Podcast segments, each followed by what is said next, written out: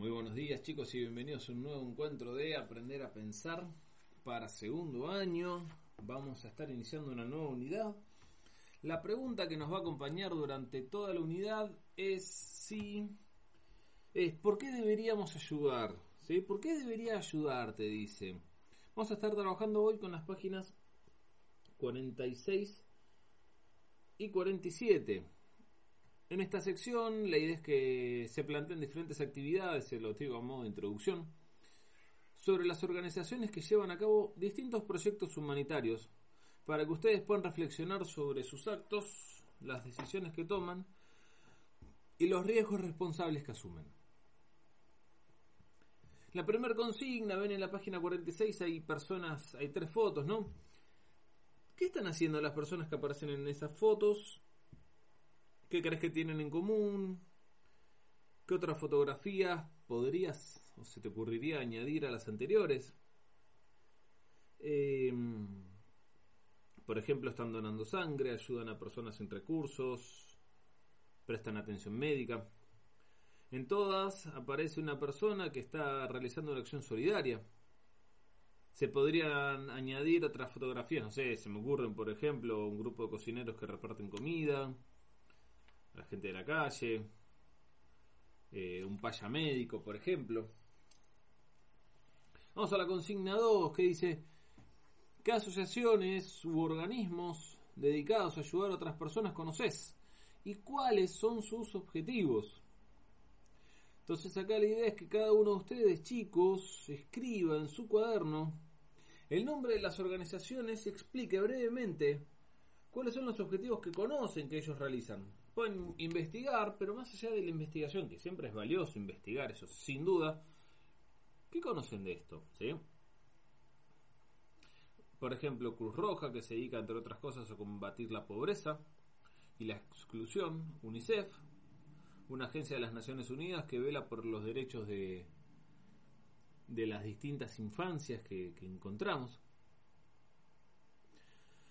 La consigna 3 nos invita a completar una tabla que aparece en la página 47, escribiendo las acciones que llevan a cabo las personas de estas fotos, así como los pros y contras que conlleva realizarlas. ¿Por qué? Porque más actividades buenas que vos realices, vale la pena tener en cuenta que por ahí eh, hay pros y hay contras. Hay ventajas y hay inconvenientes que pueden surgir durante la realización de las acciones, chicos. Em, por ejemplo, la acción de donar sangre, pro, salvar la vida de las personas, de otra persona, recibir un análisis completo de tu salud, reducir el riesgo de padecer una enfermedad cardíaca porque se te renueva la sangre, es muy valioso. Contras, tener que pincharse con una aguja, posibles moretones en los brazos, eh, yo sé, durante un día los que donamos sangre estamos medio, medio, medio cachivaches, no podés, desde ya con ese brazo no podés hacer fuerza, no podés levantar ni siquiera la mochila. Sí podés, pero la idea es que no lo hagas. Eh, y por ejemplo en mi caso, hacerlo, donar sangre teniendo dos hijos chiquitos que me piden UPA habitualmente, es realmente muy difícil. Otra acción, no sé, prestar ayuda a personas sin recursos Pro repartir esperanza, sentirse querido. Contras vivir momentos muy duros, tener que mostrar siempre mucha fortaleza. Quizás otra acción sea prestar atención médica. Pros mejorar la salud de otras personas, salvar vidas, sentirse útil y realizado. Para que vean, el, los pros tienen que ver con lo social y también con lo que te pasa a vos cuando haces eso. Las contras, contraer alguna enfermedad por contagio, como está pasando mucho ahora, chicos, con, con, la gente que trabaja en los hospitales que se están enfermando de coronavirus. Es terrible. O como pasó en España, por ejemplo, que se quedaron sin personal médico. La consigna 4, ¿crees que podrías participar como voluntario en alguno de los proyectos de estas organizaciones? Y esta es una pregunta poderosa que me va a gustar poder compartir con ustedes en alguna videoconferencia.